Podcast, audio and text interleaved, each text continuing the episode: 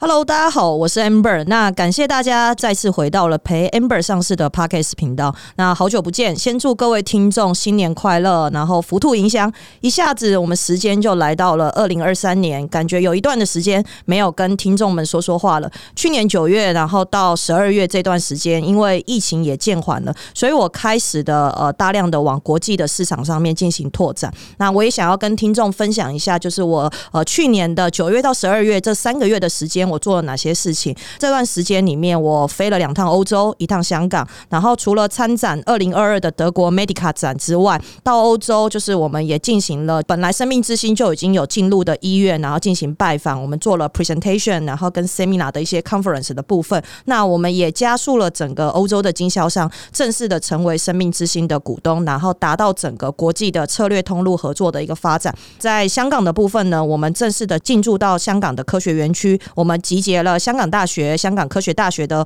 合作发展，来加速整个接下来二零二三年的香港跟大陆的市场的一个布局。那今年三月，我也会再飞香港跟大陆来评估我们接下来要在中国大陆进行医疗器材工厂设厂的一个部分。好，二零二二年开始，因为疫情的关系，这两年我相信大家一定都受到了非常多的影响。那我也很希望在二零二三年的开始，新的一年大家都动起来，把前面两年停顿的、延迟发展的项目也全部都加速整合回来。好，那我们今天这一集呢，我们也非常的荣幸邀请到塞尔纳维生医的吴仁贵博士。塞尔纳维生医的企业整个发展的核心主轴，其实是在于就是我们很常讲的 CDNO。那这样子的公司其实一直在做致力于免疫疗法，然后指引到个人化的精准医疗的检测技术发展，尤其是他们专注在可能像是临床的研究的分析工具、液态切片、呃 liquid biopsy，然后甚至是到后面的呃 IVD 的一些部分。那我相信这些东西，等一下吴博也可以跟各位听众们进行比较更专业的说明。那今天吴博会在节目上面跟我们的听众进行分享的主题，从学检然后进入到业界进行创业，这过程中其实他面临了很多的挑战跟困难。那我也相信吴博从清大的团队一路走到现在，一定有非常多的创业干货，然后可以跟我们的听众进行分享。那我们接下来是不是也请吴博稍微做一下自我介绍，跟我们的听众打声招呼？大家好啊！首先先祝大家这个新的一年啊、呃，这个福禄影响。那我们这我是塞尔奈维生意的执行长啊，叫我 Race，很高兴今天有机会呃来这个 Parkes 这个平台来分享我们的呃在这个整个创业的过程中啊。那简单就像刚才主持人介绍了，我们主要就是在于针对是不是能够从用一个非破坏式的方法啊，就现在最流流行的所谓的液态切片，也就是抽血的方式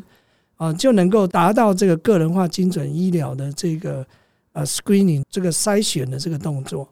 啊，那因为你真真的只有做到这件事的时候呢，你的所有的治疗呢，才能够有机会的达成所谓的这个精准医疗这件事情。否则的话，其实大部分的医生其实在用药的时候，他当然呃，以凭着他的经验当然是没有问题，但其实绝大多数的医生其实他更需要的是有人告诉他说，现在他用了这个药之后，这个病人身体的反应是什么，么？而嗯没错不是等到说，哎，三个月或六个月以后看这个影像，是或者做一个常规的抽血。是，对，所以其实医生现在很需要这样的一个研究平台的开发，那这也是我们公司为什么成立的原因。 OK，那呃，可以请吴博稍微跟听众分享，就是当初是什么样的机缘成立了这间公司？那为什么你个人想要从学研、从清大的团队，然后走向创业的发展？对，当初呃会走向这条路，呃呃，就是因为我们从呃，我因为我本身其实是比较呃，因为我前面其实不是一开始就从学员界一直待，所以我其实是、呃前面待过了产官学员，所以我嗯是是一个呃经历过程比较多。那也是因为这个原因，所以导致我在看呃学员界的一些技术想要商品化的时候，就会是觉得很可惜，对，就是差那么一点点。是是是，对，然后这么一这个一点点，其实是很多学员界他不能理解了，因为他都觉得说，其实他们的信念都一样，就是对只要我技术够好，哎对。应该就可以卖啊，应该就要有人可以。我的博班老板就是这样子，觉得对自己的技术是世界独一无二的，是是他完全没有要管市场。对对，所以也就是因为这样，所以其实学员界想要出来创业，永远就会卡在那边，而且一卡是就卡很久。 是是是，对，那是那也就是呃，因为我们我我自己个人经历的关系啊，所以对我其实就想说，刚好一个因缘机会，我的是呃 PhD 的老板就问我说，哎、对他想要把我在博士做的研对究商品化，对，那问我有没有这个兴趣？是，对，那我当然就回去做了一下评估。对，对，所以我觉得，哎、似乎好像有一点点机会。那我就觉得说，我玩那的，我就试试看嘛。是，因为呃经历上也有了，所以我其实已经突破突破刚才讲的那个盲点了，就是学员界一直认为说是只要我技术够好就可以是是是，哇对！我刚刚有听到一个重点，这其实是我小插曲，我想要个人特别想要问吴博，就是跟老博士班老板工作这件事情，应该是很多的博士生都不愿意做的事情。这样子， 我举个例来说，我自己的博士班，我们有很多的学长姐毕业就把老板封锁了，这样啊，对子。对对， 对，然后我更不用讲我了，我毕业的时候也发生了一些小插曲。但我想要问一下吴婆，跟博士班老板工作，然后一路把你从在念研究所，然后做的东西，然后真的往商品化去做发展，是一个什么样的心路历程啊？就是是会觉得好像自己的呃。paper 或自己的呃论文，突然好像变成是真的可以孵化出来，真的对人类有应用吗？还是可以稍微分享一下这样子的心情，然后跟呃我们的听众分享一下吗？好的好的。啊，其实就是因为说，其实像刚才主持人讲的没有错，就是因为看到好像说自己发表的论文好像真的可以用在呃人民的福祉上的时候，是是你是就会不由然的就会有一股冲 动，然后再加上你的 PhD 老板如果对在旁边是呃，这个鼓动你的话，是或许这个冲动可能就更强烈这样子。理因解为理解，先回答一下刚才主持人问题啊，就是说为什么我愿意跟这个我们的 PhD 的老板合作？第一个对，第一个他呃其实是一个比较 open mind 的人，啊，哦是然后第二个就是他也承诺，就是说对呃他其实不会管公司的事，是是，对，因为他很清楚他自己就是只会做研究，理解理解，对，所以是公司的事情就是交给我来负责。哦，是那再是加上呃，我可以等于是怎么讲，吃他豆腐，就等于说我可 以尽情的使用他的学术资源。理解理解理解，啊那我觉得是这个在呃客观环境条件底下看起来不差的对情况下，那我是就觉得说，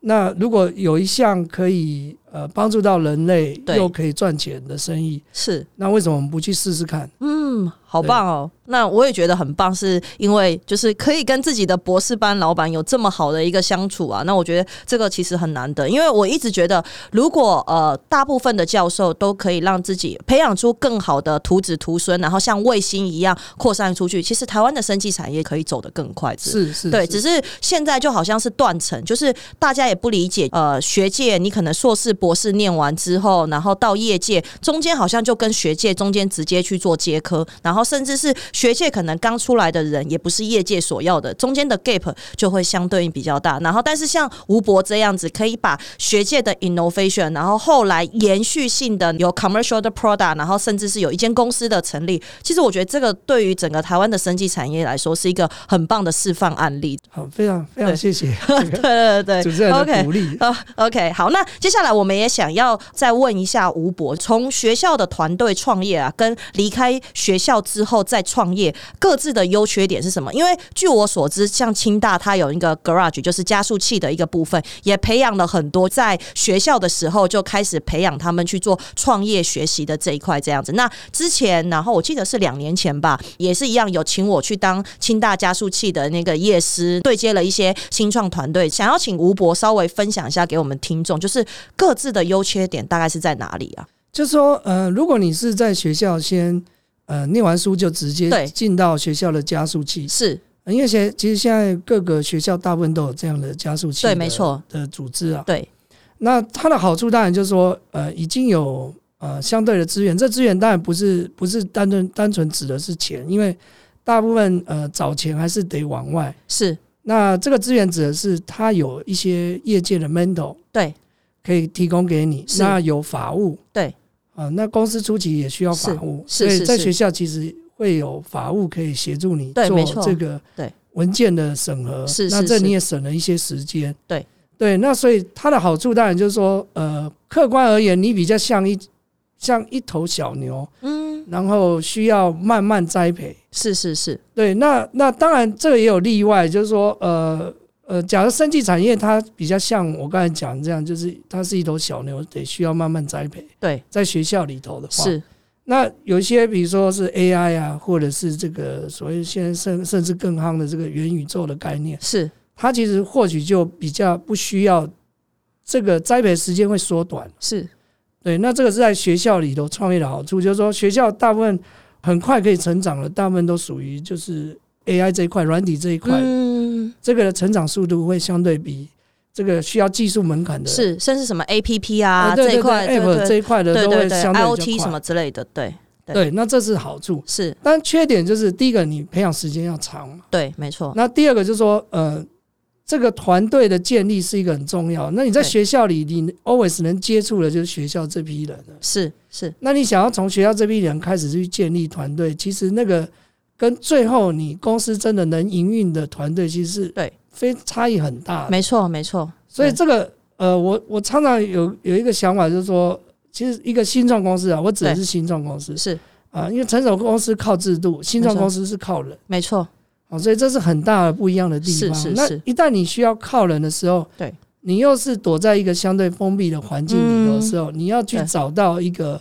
适合支持一个新创公司成立的这样的一个团队，就相对对难，没错，所以整个时间也会在拉长。是是，啊，所以其实如果是以新生计的新创产业来说，对如果你是在学校里，会遇到比较大的问题点，大概是对这些了。对，那这些就必须要靠，刚好其实它是互补，嗯，靠你先去外面闯荡了。是那再回来创业，是是是那这这些事情就可以缩短。是，所以它其实最大的差异就是这样，嗯就是 OK 如果你希望缩短这个生技产业培育的时间，对，那我其实非常鼓励是有心想要从事生技创业的这些人，对他应该先到业界去闯荡，啊，是然后经过了几年的磨练之后，是诶是他也是看过公司怎么应运的，是然后也知道这个产业的上下游，对，那也有对接了，那是这个我觉得再回来，那其实是这个相辅相成的。是是是是对，其实我也蛮能认同的，是因为呃，我举个自身的例子啦，就是以前可能就是那种新创团队啊，然后都是打什么比赛嗯啊什么之类的，就是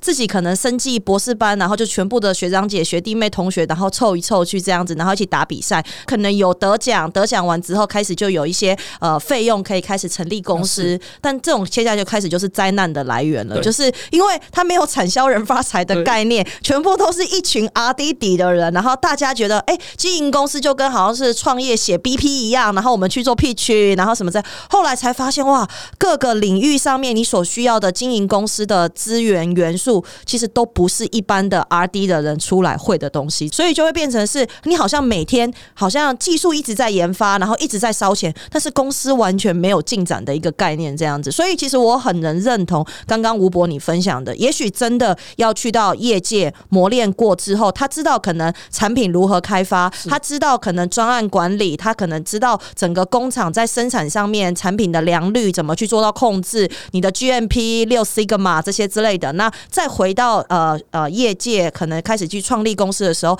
他就能更加速他整个事业上面的一个发展。那我觉得这这一点上面，其实我个人是非常非常认同吴博刚刚所讲的东西。对，好，那第二个问题是我们想要询问吴博，因为现在如果有些听众啊，他可能是呃，就像我刚刚讲的，他可能是由呃一些比赛出来，然后或者是一些可能学校啊或政府的一些计划，然后去做培养的。那接下来他们计划可能结束之后，就一定要成立一间公司，然后开始往后走。那身为你也是这样子的一个过来人的情况下面，就是有没有什么东西的发展方向或者是建议，你的心路历程可以稍微分享一下给我们的听众？我觉得就像刚才主持人说的啊，这个很重要一个点就是要有现金流的观念。是是是对，就是你你可以烧钱，这个对没有问题，是，但是你一定要有 income。对即便这 income 远不足于你烧的速度，是，但是你要让呃未来想要 join 你的人看到，其实你是有 income 的，是是这是件事非常重要。是所以他们其实是需要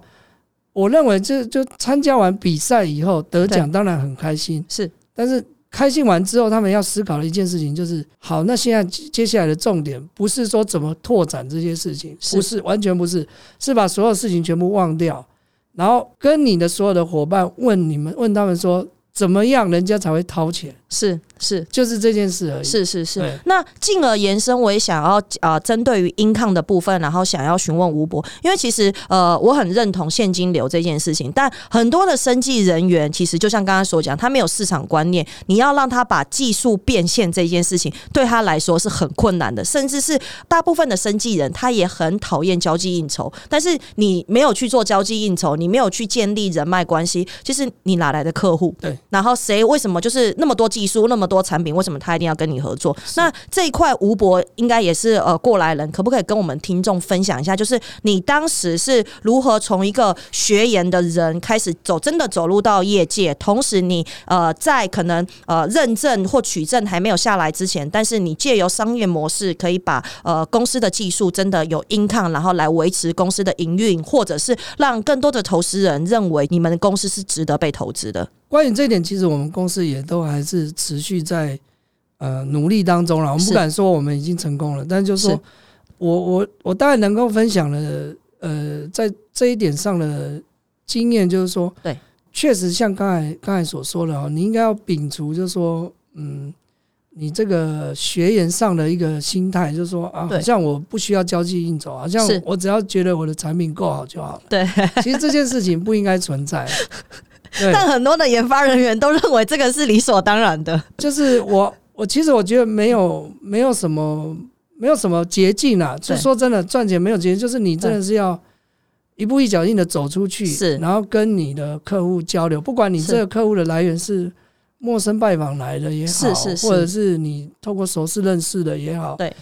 你就是要去经营嘛，你就是一定要去花这个时间做这件是事情。是所以，特别是那个 R D 团队里面要带头的这个人，一对定要能够有这个想法。是对，那对对于我而言，我相对比较幸运，是因为就像我刚才一开始说的，其实我是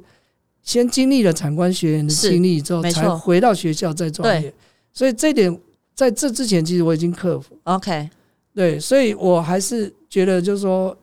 没有捷径，就是鼓励大家克服这个 心态。其实我觉得做事情心态最重要。是对，对你对的心态去做事情，哪怕哎，其实讲难听一点，你今天碰一千个没有人买单，你对碰你碰一万个嘛，是碰十万个，怎么会没错都不会有人买单、啊？，是是是是那是那这就只对是花你时间，你要不要是这样做而已？是是是，对，哇，我觉得很棒哎，因为很少听到 R D 背景的人，然后会有这样的想法。我也跟吴博分享一下，当时我是怎么从学界的，等于是一个技术人员走到现在。呃，我以前其实是那种真的很讨厌交际应酬的人，甚至我们公司以前啊，最一开始成立的时候，就是呃。有大客户要跟我，就是可能吃饭什么，我都跟业务经理说不要找我，你自己去就好。然后我宁愿把时间都放在 R D 上面，你知道吗？后来印象非常深刻的是我的我家人在股东会上面跟我讲了一句话，我也想要分享给吴博。那句话影响我真的非常的深，然后我也因为这句话 depression 了非常久。我们家人在股东会上面跟我讲说，Amber，我知道你技术很好，但是你要知道，当你的技术无法变现的时候，它就是垃圾。他用“垃圾”两个字来形容，就是 R D 背景的人，然后做的技术。那时候我真的很没有办法接受、欸，也就是他说怎么可以这样子讲我的技术是垃圾，那满心的愤怒，你知道吗？只差差点没有甩门离开了。但后来大概沉寂了一下，思考一下，是这样子讲，其实虽然很伤人，但其实是真心话。也就是说，他们愿意跟我讲真心话，是因为家里一直投钱进去，然后一直去做研发，但是你这个研发没有办法让投资人然后知道它有它一定的市场的价值的情况下面的时候，它真的就是一个像是肉包子打狗一样，它不会再回来。这些钱你投入下去，它可能真的不会变成一个 commercial 的 product，你不可能真的呃达到你原本想要造福世人，然后让到让世人用到更好的产品，这些可能都不会发生。对，所以我后来就跟我自己讲，好，我要改变我的心态，然后开始去做市场上面的对接，然后开始了解市场上面到底怎么样看我们公司，到底怎么样看我们的产品，哪些地方不足的，然后我们可以再去进行相对应的优化。但我觉得，呃，我走的时间是大概花了将近四年的时间，然后才走到现在这样子。那我也觉得，就是如果今天呃很多的生计团队可以一开始的时候就是当然啦，靠投资人、靠天使这些东西，相对的还是很重要啦。然后呃，但是我会觉得，就是我每次都跟呃新创团队分享，就是如果今天有一天你可以靠自己的技术去做到市场上面的技术变现，即便这个可能原本的核心不是这样子的技术的核心，不是你们原本想要发展，但是你原本发展的东西可能需要很长期的时间去做投资，但现阶段你有其他的商业模式可以为公司带来 income，为什么不去试试呢？对，那我我觉得这个就是呃，当你从一个 R D 背景的人，真正转换在经营生计公司的时候，那个心态是完全不一样的发展方向的。是是对是，非常认同。 对非常对对认同对啊！好，那接下来我们也想要询问一下吴博，就是我们来聊聊台湾的学界，是因为我其实也是从台湾的学界出来，然后即便到现在，我每一个学期都有在国防医学院开课的。那最主要其实是因为刚刚前面我讲，学界跟业界所需要的人才其实是完全不一样的。是很多时候，当然政府之前有一些像是 RISE 计划啊什么之类的，但是业界要的东西，其实要学的东西，在学界目前现在该有的课程都比较没有在教这一方面的东西。但我想要问吴博的，其实是包含现在有一些学界啊，面临到像是计划的紧缩啊，然后甚至有很多的新的技术层出不穷，但是到后面的 commercial product 的真的实际的呈现，还有很长很长的时间。但是前期政府其实砸了蛮多的预算去 follow 这些学界的一些资源。以吴博从整个学界出来的情况下面，吴博认为现在目前台湾的学界有真正什么样的问题是最需要去做被克服的？这个问题其实呃问的很好，但是对很艰 深，其实是很难回答的啦。是是 是，好，是哦那那原因是因为它牵扯的层面太广，对对，那就而且这个政策的事情啊，其是实真的是见仁见智啊。是是是，啊，因为其实我们在市场上也常听到，就是说，哎，其实政府撒这些钱，然后对强迫学界出来创业，其实这个也不见得是好事了。对对对，然后更何况撒这些钱，其实也是杯水车薪了、是是是，那因为你其实不是不是像韩国的方式是独资在某一两家公司上嘛，嗯你其实是这个雨露均沾的没情错况底下，对事实上每一个人简单来讲都是不够的了。对，没错，对，那其实所以我就说，呃，如果新在学界里头真的有心想创业的人，嗯，呃，不管是学者或学生，对，他要很快的 catch 到一个点，就是我有没有办法不靠任何政府补助，我还能活得下去？是是是如果有，那我非常鼓励他就出来了。是是是，对，哦那如果没有，你你还对是得靠政府计划。那因为一开始我们其实不瞒你们说，一开始我们也是一直一直在申请政府计划，嗯嗯然后当然，呃，很就是很遗憾的，就是有一些很大型的计划我们没有拿到，但但中间当然还是还是有拿到一些小的是计划。是是是，但不过后来我就自己问自己，就说好，即使我拿到这个大型计划好了，对，这我评估之后还是不够用啊。对，那那我拿这个大型计划要做什么？是那如果如果我有一个方式是我自己对不需要靠这个补助，我就可以是赚到钱，是那是是我应该是往这个方向去思对考，而不是说，哎，我需要透过一个计划，然后让对我这个 business plan 是可以成功的，啊是那我才这样去做。对那万一没有这计划，实际你就是不做嘛。那对其实这个某种程度来讲，就是你自己的决心其实都还是不够的。是是是是是，对，那至于刚才提一开始提的那个问题，就是学界的这个培养出来的人才跟对业界的这个距离，这个其是实其实要克服也，我说真的很难的。嗯以现在的情况来说，对真的太困难，因为是学术学界上学的还是比较偏呃 fundamental 的东西。啊对，没。错，对那当然，因为现在有一些呃学程的课程，对稍微再贴近一点产业呃嗯产业没错，啊，因为每个学校都会特别开一些特殊的学程。是是是，不过在我看起来，这些学生比较像是就是说，让你更能够去应征的时候说，哎，其实我有我我有一些操作啊，我有一些这个。这是啊 reference 啦，对对对对对，它不像是产业想要真正是要你有的那个技术了。对对对 OK，对，所以我觉得这个真的很困难了，就是是说，嗯，我们没有办法，特别是西装公司，其实完全没有时间思考这个这么大的问题。 OK OK，对自己光生存都是问题。 OK，OK 这其实这个问题你应该找台积电啊、红海的这个执行长来询问啊他们。 OK OK，那我们延伸一下，就是呃，先不讲呃怎么解决好了。那如果现在我们在业界，那我们也知道学界有很多的资源可以去做应用，有哪些学界的资源是我们通常业界比较容易忽视，然后不会去做应用的？就是这部分，吴博有没有什么一些想法可以分享的？呃，有，其实政府这几年推很多的产学合作。对，那产学合作，我觉得是业界，特别是新创公司，如果是成熟公司，我觉是得不需要，因是为他自己投入资金做研发就可以是。是是，但如果是新创公司，其实你可以善用这个产学合作的机会，对然后去试试看一些，呃，就是当你已经很靠近，就是说要量产的时候，是那你呃，其实就像刚才一开始提的，其实很多人没有试量产的经验嗯，哦、那那这个试量产的产这个产线要怎么建立起来？对，其实现在政府也是可以透过这个产学计划来建立是这样的试量产产线。理解理解理解。对 OK，好，那倒数第二个问题啊，就是我想要呃询问一下吴博，就是可以跟我们的听众分享一下您目前的公司未来三到五年的一些比比较可以对外宣称的一些呃发展方向，可以稍微分享一下吗？哦，可以，就是我们我们公司，嗯、未来三到五年，哦对我们会先主力在于推就是所谓的呃全民健检这一块。哦，是对，我们希望呃，因为我们我们公司的主轴还是在比较偏癌症癌症这一块的研是究。是是那虽是，然我们不开发药物，对，哦、但是我们提供一个筛检的平台，所以我们会希望呃，真的能够落实到呃，大家所所谓的这个提早检测到，你就提提早预防。嗯、那是，提早预防总比你在是后面才需要动用更大的对资源来的对。医疗资源来的好。对，那延伸这一块，可以请吴博稍微再进一步的分享，以你们目前现在在做的这些呃，像是癌症的药物的筛检平台，跟市场上面的其他的也在做这样子的药物筛检平台，最大的差异点大概是在哪里啊？其实现在最大的差异点就在于说，呃，我们的药物筛检平台呢，其实是有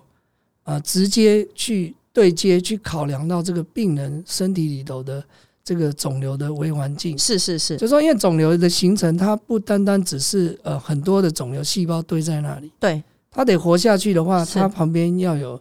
呃可以增生血管的这些相对应的细胞来帮它对做血管建立嘛。是是是，对，那它也要能够欺骗免疫系统，嗯所以它也得去调控一些免疫细胞。是对，但是以前的试药，它大家比较试的就是说我直接拿药去毒杀这个癌细胞，对，没看能错，不能把它干掉嘛。是是是，那是我们现在其实不这样做，我对们是比较想比较想是破坏这个基地。啊，一旦这个是滩头堡这个基地不在了，对，就算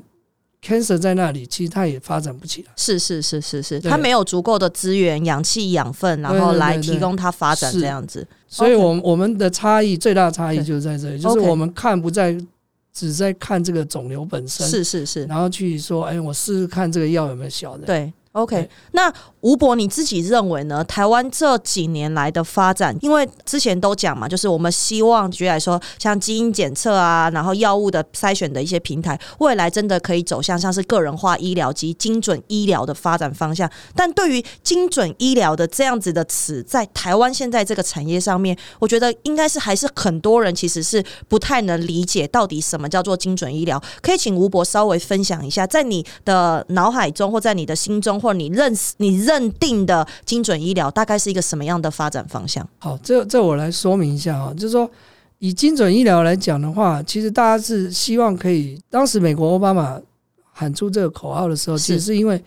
他在这个之前啊，这个历史故事是他在这个之前，他想要推的叫个人化医疗。对，没错，那那又更 detail，是它是针对 individual 的每一个人，对他都想要有一套自己的解决方案。是但是讲这个梦想很棒，但是事实上要落实的话，没有办法在短时间内去落实。没错，所以那好吧，那他检视了他执政了可能四年八年之后，他觉得哦，那就退一步。那假如要落实这之前，那至少我要先能够分群啊是啊！所以其实精准医疗其实它核心的概念就是我要能分群嘛。对，所以我虽然不能每一个人都都有自己的一套医疗的方法，是但是大部分透过分群，我至少可以把呃，比如说某一种癌症，我把它分个四五群，是那这四五群其实它就已经很靠近个人化医疗了。是是是那那这样我们就会定义它叫精准医疗。 ，OK，对是，那所以如果真的要做到这件事情，但其实现在你说这个精准医疗产业，我认为是根本就没有产业啊，它 现在其实没有产业的啊，对对，就是大家都还在努力努力摸索中，对摸索说这个产业到底是是长怎样，对，怎么建立的。是是是，对，那我觉得其实它是一个呃，确实是一个要整合呃各家技术的。是是是，那我自己心中的呃所谓的精准医疗就是呃，像现在现就其实就搭配现在的治疗手段，对你一开始先看你有没有标靶药可以吃嘛？是那这时候需要什么工具？这时候需要基因检测。没错，没有基因检测，我怎么知道你有没有标靶药可以吃？，是是是，对，所以好，这时候需要基因检测要进来。对，好，那等等你有标靶药可以吃的时候，其实后面还有迎接而来的问题就是，这一支标靶药无效的时候怎么办？没错没错，哦，或者是另外一群人没有标靶药可以吃的那群人怎么对办，？没错，好，那这这群人他需要什么工具来解决他的问题？对，那能配合什么样的药？以现在的治疗手段，我觉得，呃，我自己的愿景都是搭载在以现在有的治疗手段上嗯所归勒出来的。是所以，通常接下来这种情况，医生会帮你做的叫合并治疗。对，哦，那这合并治疗，嗯嗯，就不见得就是单一疗法，它是通常就是很多多元的疗法。对，那以合并治疗来讲，它会需要的手段就是像我刚才提到了，你需要看更多的资讯嗯，啊，就是连呃连同所谓的刚才的肿瘤环境的资讯也要进来对对对，对，然后你需要 RNA 的这个 transcription 的这个 data 也要进来，嗯因为你才能是知道它动态的下一阶段它要往哪个地方去突变，是因为你扼杀了一个 pathway，它另对外一个 pathway 就出来。是是是，但你要及时的去捕捉它下一个 pathway 是什么时候，对，这时候 RNA 的资讯也要进来。是对，所以它其实是我我心中的呃精准医疗，其实是依照这样的流程哦，就是标靶治疗，然后这个合并疗法，对然后合并疗法再不能往下走，当然就是是现在所谓的细胞治疗。是是是，对，那细胞治疗当然你就要评估这个人到底现在是适不适合做细胞治疗，他是他身体瘤是 hot tumor 还是 cold tumor？嗯，哦，你你得得知道他是哪一种状况，你才是能知道呃他适不适合做。是那因为即使它是所谓的冷冷肿瘤好了，现在都有新药在开发，嗯让冷肿瘤变成热肿瘤，那种的，嗯，所以这个绝对不会是问题。对，那当这些技术跟配套措施都能串在一起的时候，那我们当然就会希望它真的。对我来讲，那个真的就叫做精准医疗。其实我嗯心中这心目中的精准医疗，我会把它画上一个等号，叫做让癌症变慢性病。啊，就是真的落实癌症慢性病这件事，是是是而不是续命。对，现在的各种治疗手段都还在对做续命这个动作，没错。没错，但是我们希望透过呃配套措施，对，让医生在这些治疗手段上，对，让续命变成慢性病。是是是。对， OK，对啊，这个是等于是下了一个很棒的一个注解。那最后就是，我们也想要请吴博稍微分享一下这个陪 Amber 上市的 Podcast 频道。我们其实听众大部分都是以创业家为主，那所以就是针对于这一路创业来，然后的一些心路历程，吴博有没有什么建议给我们的现场的一些听众？呃，如果是在呃线上的这些新创的创业家，那我我当然就是我其实是很钦佩大家的啦，因为我们我们自己其实是在同一阵线的。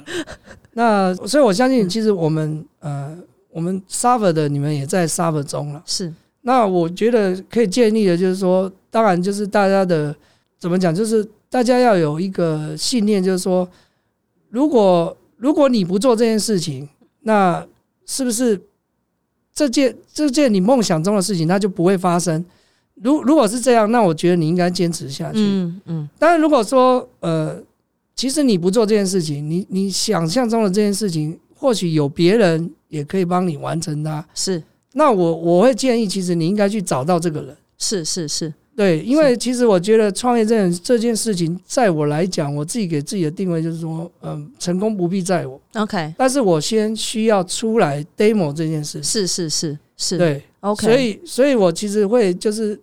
鼓励大家，其实都是鼓励啊，因为我觉得就是我知道大家都很辛苦，所以嗯就是鼓励大家就是呃放宽心放宽胸怀去想想看，就是说这件事情是不是真的一定非你不可这样子。理解理对解。OK，好，那我们就是再次的感谢我们吴博，然后今天来到我们的节目，跟我们听众分享了满满的从学研，然后进入到业界创业的一些干货分享。那我相信大家应该都跟我一样，就是今天的收获真的非常的多。那如果听众还有更多相对应的问题想要询问吴博的话，也没有问题，就是欢迎在我们的 Apple 的 Podcast 的留言区留言，然后我们后续会再整理一些问题，再询问吴博。也许我们可以在下一集的时候再替我们的听众进行解答跟分享的一个部分。所以今天这一集呢，我们也准备要结束了，一样始终希望大家可以继续的交流思考，然后一起学习，一起成长，那会是这个 Podcast 频道的很大的价值。也请大家可以持续的关注我们陪 Amber 上市的 Podcast 频道，继续支持我们。不论今天你有没有创业，不论你今天是一代创业还是二代接班创业，不论你今天是在生技领域的哪一个发展项目创业，我们都希望你可以借由这个频道上面的一些实战的一些知识，